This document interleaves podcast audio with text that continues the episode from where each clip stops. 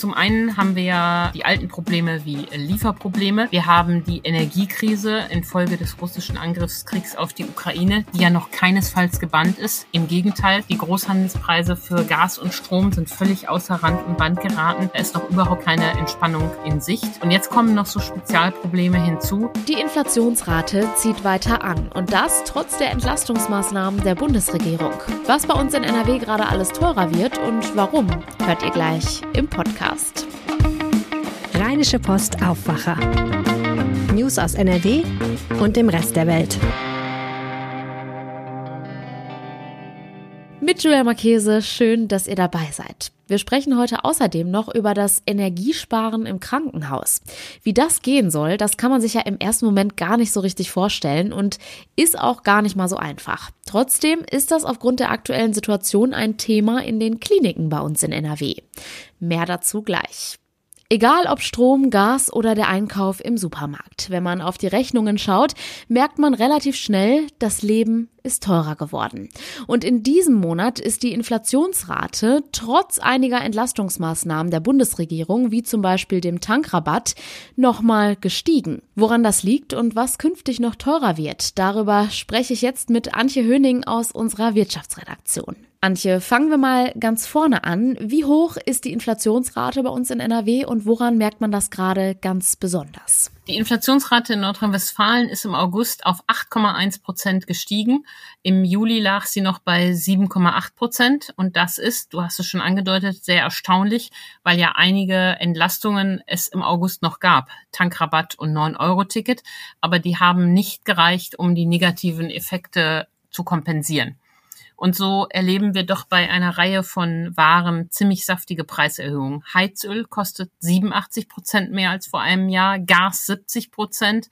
Und auch bei den Lebensmitteln im Supermarkt merkt man es. Quark zum Beispiel wurde um 58 Prozent teurer, Gurken um 49 Prozent und Nudeln um 42 Prozent.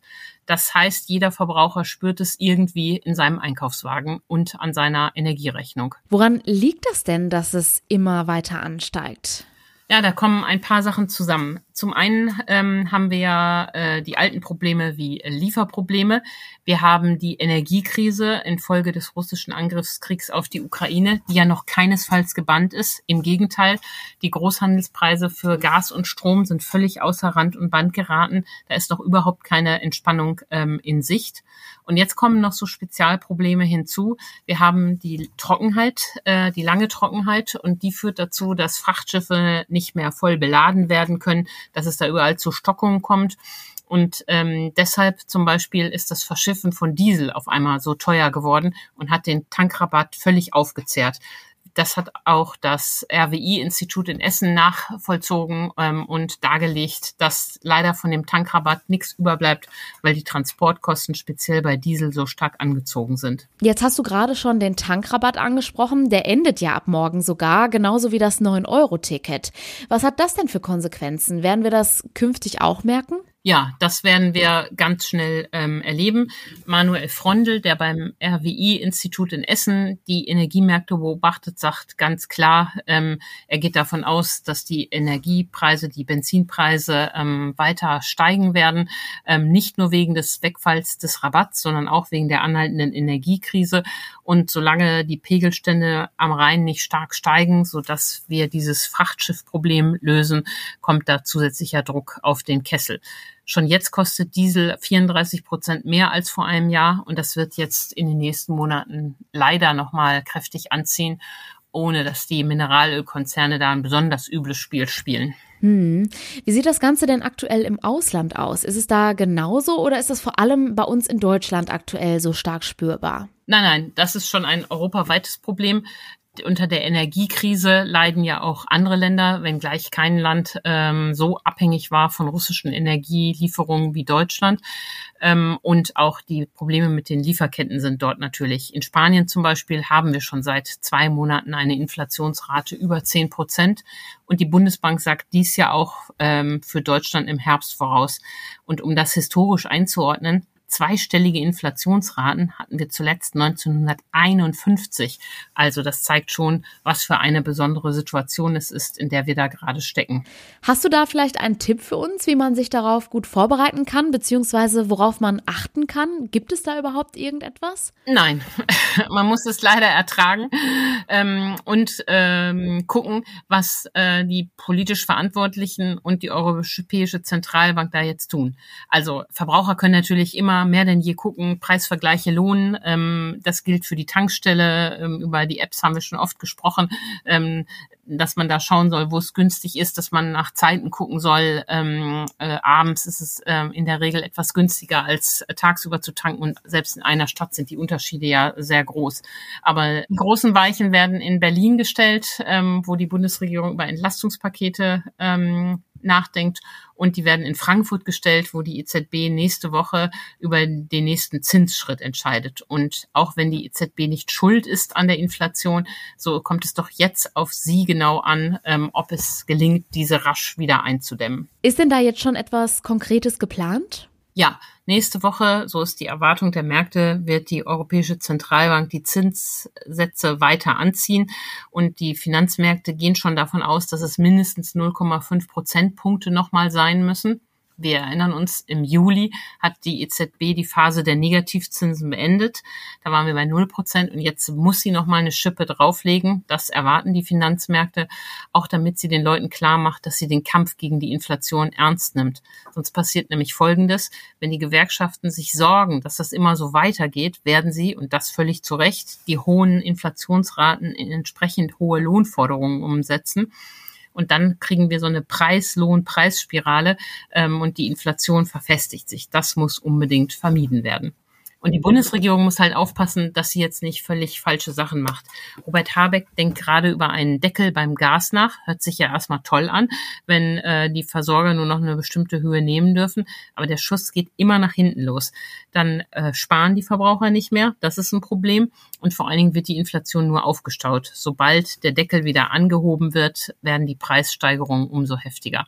Also ähm, die Krise fordert jetzt wirklich äh, alle heraus und der Kampf gegen die Inflation Kommunikation muss ähm, energisch, aber eben auch mit Bedacht geführt werden. Vielen Dank für die Infos, Antje Höning. Vielen Dank. Und wenn euch der Aufwacher gefällt und ihr keine Folge mehr verpassen wollt, dann freuen wir uns über ein Abo von euch. Dazu einfach auf eurer Podcast-Plattform auf die Übersichtsseite des Aufwacher-Podcasts gehen und auf Folgen klicken. Danke.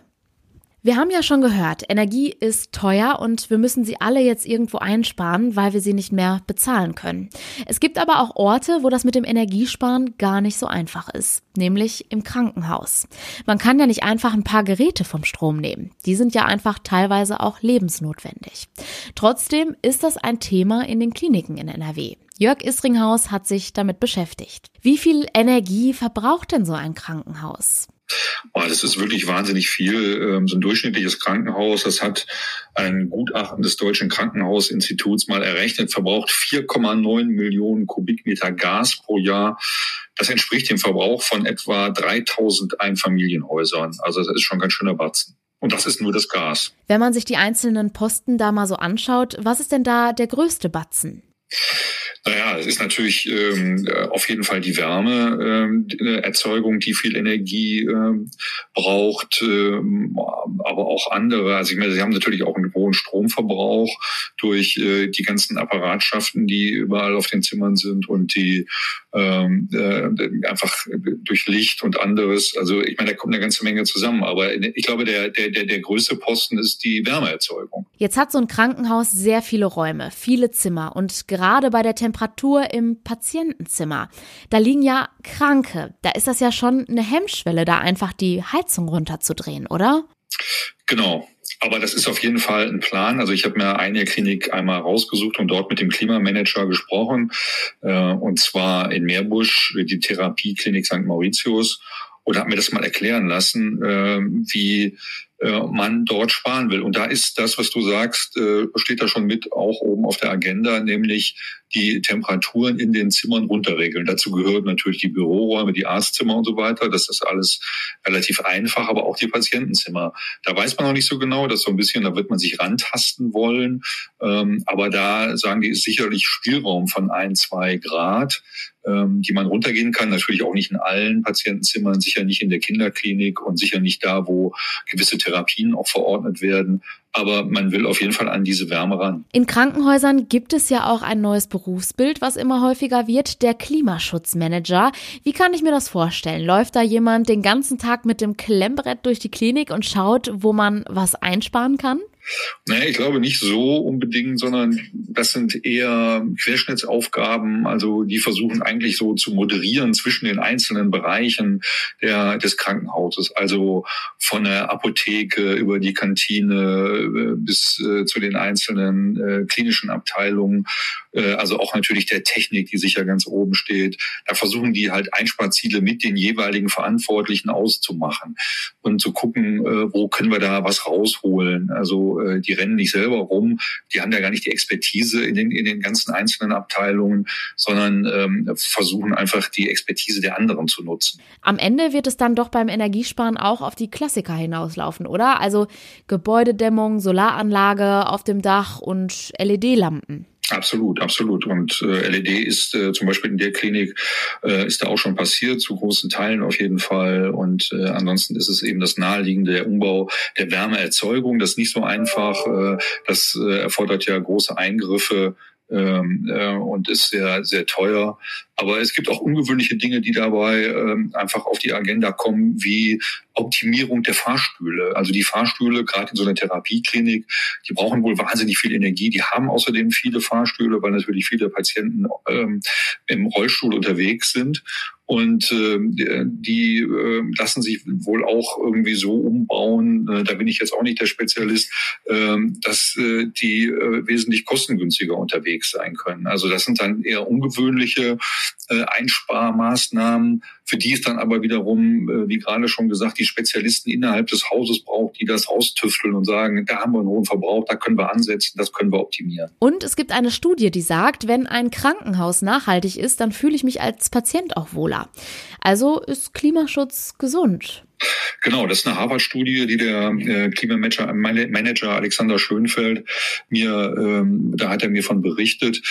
Und äh, demnach fühlen sich einfach die Patienten und Angehörigen gut aufgehoben in einem äh, Krankenhaus, das auch was tut für Nachhaltigkeit, für die Umwelt und sagen, wer sich so um seine Umwelt kümmert, der kümmert sich auch um seine Patienten. Ähm, das ist ja eigentlich ein naheliegender äh, Schluss, ähm, äh, zu dem man kommen kann. Also das scheint sich dann auch äh, auszuzahlen, also indem man äh, was tut, auch für sein Image, nicht nur für die Umwelt, sondern äh, auch fürs Image.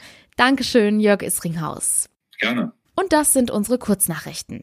Ministerpräsident Henrik Wüst hält im Düsseldorfer Landtag heute eine Regierungserklärung zum Vorhaben der schwarz-grünen Koalition. In der ersten Landtagssitzung nach der Sommerpause steht sie ganz oben auf der Tagesordnung. Angesichts der hohen Inflation hatte der NRW-Regierungschef von der Bundesregierung bereits ein weiteres Entlastungspaket, unter anderem für Rentner, gefordert. NRW stehe bereit, mit dem Bund ein schlüssiges Entlastungskonzept mitzufinanzieren, hieß es. Für drei Tage soll von heute an kein Gas mehr über die Ostsee-Pipeline Nord Stream 1 von Russland nach Deutschland kommen. Der Staatskonzern Gazprom hatte angekündigt, dass die Lieferungen über die in der Vergangenheit wichtigste Route nach Deutschland für russisches Gas wegen Wartungsarbeiten um drei Uhr nachts deutscher Zeit eingestellt werden. Demnach solle die Lieferung am frühen Samstagmorgen wieder aufgenommen werden. Der Chef der Bundesnetzagentur Klaus Müller hatte gesagt, die Wartungsarbeiten seien technisch nicht nachvollziehbar. Durch Kotspuren sind in Schermbeck bei Wesel zwei weitere Wölfe nachgewiesen worden. Die beiden Tiere, ein Männchen und ein Weibchen, stammten nicht von dem seit 2019 bekannten Schermbecker Wolfsrudel ab, teilte das Landesamt für Natur, Umwelt und Verbraucherschutz mit. Ob sich die beiden Wölfe in dem Gebiet fest ansiedeln und womöglich ein neues Rudel bilden, sei aber bislang noch unklar. Zum Schluss schauen wir noch einmal kurz aufs Wetter. Und das ist heute immer mal wieder bewölkt. Vereinzelt sind auch Schauer möglich. Die Höchstwerte liegen zwischen 23 und 26 Grad. In der Nacht bleibt es dann aber trocken bei Temperaturen zwischen 13 und 9 Grad. Und das war der Aufwacher vom 31. August. Habt einen schönen Tag. Ciao. Mehr Nachrichten aus NRW gibt's jederzeit auf RP Online. rp-online.de